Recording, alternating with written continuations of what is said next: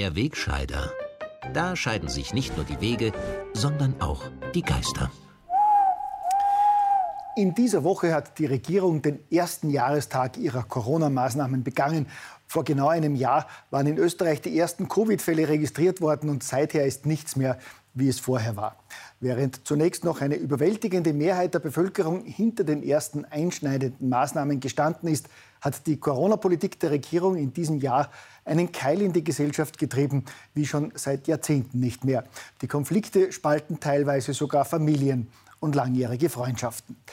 Die Regierung hat nicht nur massive Eingriffe in die Grundrechte der Bürger angeordnet, sondern von Beginn an auf permanente Panikmache gesetzt.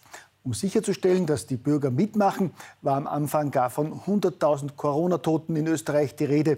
Unterlegt mit täglichen Horrorbildern aus italienischen Spitälern hat man den Menschen erklärt, dass ohne Lockdown der Zusammenbruch des Gesundheitssystems droht. Ein Jahr später ist festzustellen, dass der Kollaps des Gesundheitssystems glücklicherweise ausgeblieben ist. Kollateralschäden wurden monatelang totgeschwiegen und ignoriert. Was geblieben ist, ist die permanente Panikmache. Als die ursprüngliche Erzählung vom drohenden Zusammenbruch der Spitalsversorgung nicht mehr aufrechtzuerhalten war, hat man zunächst mit einer Verknappung auf ein Drittel der Spitalsbetten versucht, weiter Angst zu schüren. Positiv Getestete werden nach wie vor als Infizierte oder als Krankheitsfälle bezeichnet, auch wenn sie völlig gesund sind.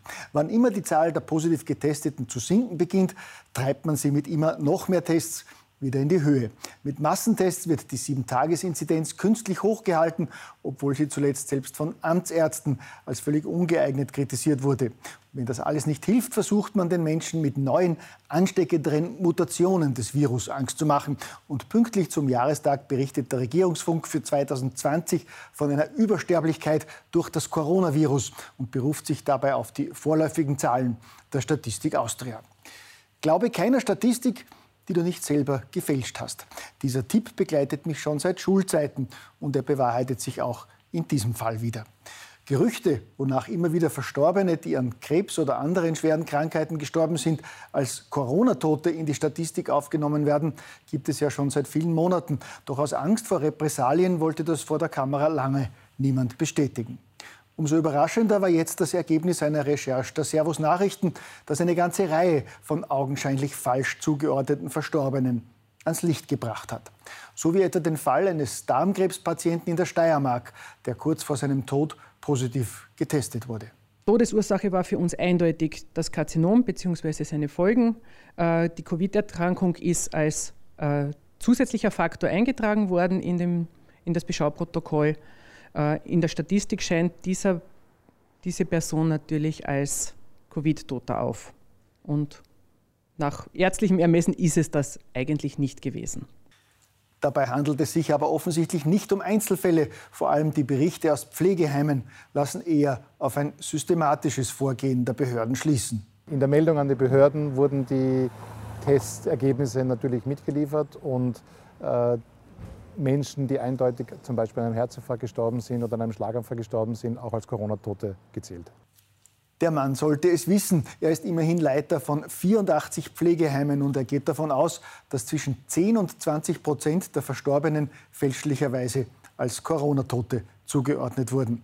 Die Gesundheitsbehörde AGES dementiert die Zählweise auch gar nicht, sondern beruft sich schlicht auf eine Empfehlung der EU, wonach jeder Verstorbene, der 28 Tage vor seinem Tod positiv getestet wurde, als Corona-Toter gezählt werden soll. Und so hat im Dezember etwa auch die Stadt Wien auf diese Zählweise umgestellt. Und siehe da, die Zahl der Corona-Toten ist daraufhin um 15 Prozent gestiegen. Wenn derartige Fakten an die Öffentlichkeit kommen, herrscht bei den jüngeren Coronas in Politik und Medien Schweigen im Walde. Die Überbringer solch lästiger Botschaften werden dennoch postwendend als Verschwörungstheoretiker diffamiert. Wer etwa schon im Sommer vor einer drohenden allgemeinen Impfpflicht oder einem indirekten Impfzwang durch die Hintertür gewarnt hat, ist als Verschwörungstheoretiker verunglimpft worden. Wer es gewagt hat, öffentlich vom Milliardengeschäft der globalen Impflobby zu sprechen, wurde als Aluhutträger und Verschwörungsspinner diffamiert. Und deswegen freut es mich besonders, dass wir im Kreise der Verschwörungstheoretiker, Spinner und rechtsextremen Querdenker jetzt zwei prominente Neuzugänge mit starken Ansagen begrüßen dürfen. As long as not everybody is vaccinated, nobody will be safe. Nobody will be safe. Solange nicht jeder geimpft wird, wird niemand sicher sein, sagt Klaus Schwab, der Chef des Weltwirtschaftsforums, der ja auch die neue Bibel The Great Reset verfasst hat, nach deren Regeln wir künftig alle leben dürfen, wenn es nach ihm und seinen Freunden geht. Und wie durch einen Zufall hat jetzt auch eine weitere Freundin von Herrn Schwab Tacheles geredet. Wir haben im Zusammenhang mit der Bekämpfung der Pandemie darüber gesprochen und ich habe das auch in meinem Beitrag deutlich gemacht, dass die Pandemie erst besiegt ist, wenn alle Menschen auf der Welt geimpft sind?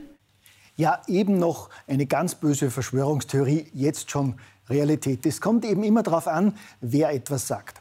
Wenn ein Wurstel wie der Till oder ein Würstel wie ich sagt, dass es Leute gibt, die die ganze Welt durchimpfen lassen wollen, dann werden wir von selbsternannten Faktencheckern und Qualitätsjournalisten als Aluhutträger enttarnt. Wenn Angela und Klaus das sagen, dann stimmt es. Für meine schon im vorigen Sommer geäußerte Vermutung, dass das ganze Corona-Theater auf eine direkte oder indirekte Impfpflicht hinausläuft, bin ich natürlich auch als schriller Verschwörer bezeichnet worden. In diesem Fall brauche ich aber nicht auf eine Rehabilitierung durch Klaus und Angie zu warten. Das hat längst die israelische Regierung erledigt, die vorzeigt, wie es geht. Dort wird geimpft auf Teufel komm raus. Wer sich impfen lässt, erhält einen grünen Impfpass, mit dem er etwa ins Fitnessstudio oder ins Hallenbad gehen darf. Wer sich nicht impfen lässt, soll gekennzeichnet werden und seine Daten wie Name, Anschrift und Telefonnummer dürfen an örtliche Behörden oder auch ans Erziehungsministerium weitergeleitet werden. Was für wunderbare Aussichten. Frei impfen ganz ohne Zwang. Öffentliche Kennzeichnung von Impfverweigerern und freier Zugang zu ihren persönlichen Daten. Privatbesuch von Erziehungsbeamten inklusive. Wen wundert es da, dass unser Kanzler den israelischen Weg einmal mehr als Vorbild für Österreich nimmt und den Impfwilligen per grünem Impfpass wieder ein normales Leben ermöglichen will? Und das mit den Impfverweigerern, das kriegen wir dann schon auch noch hin, gell?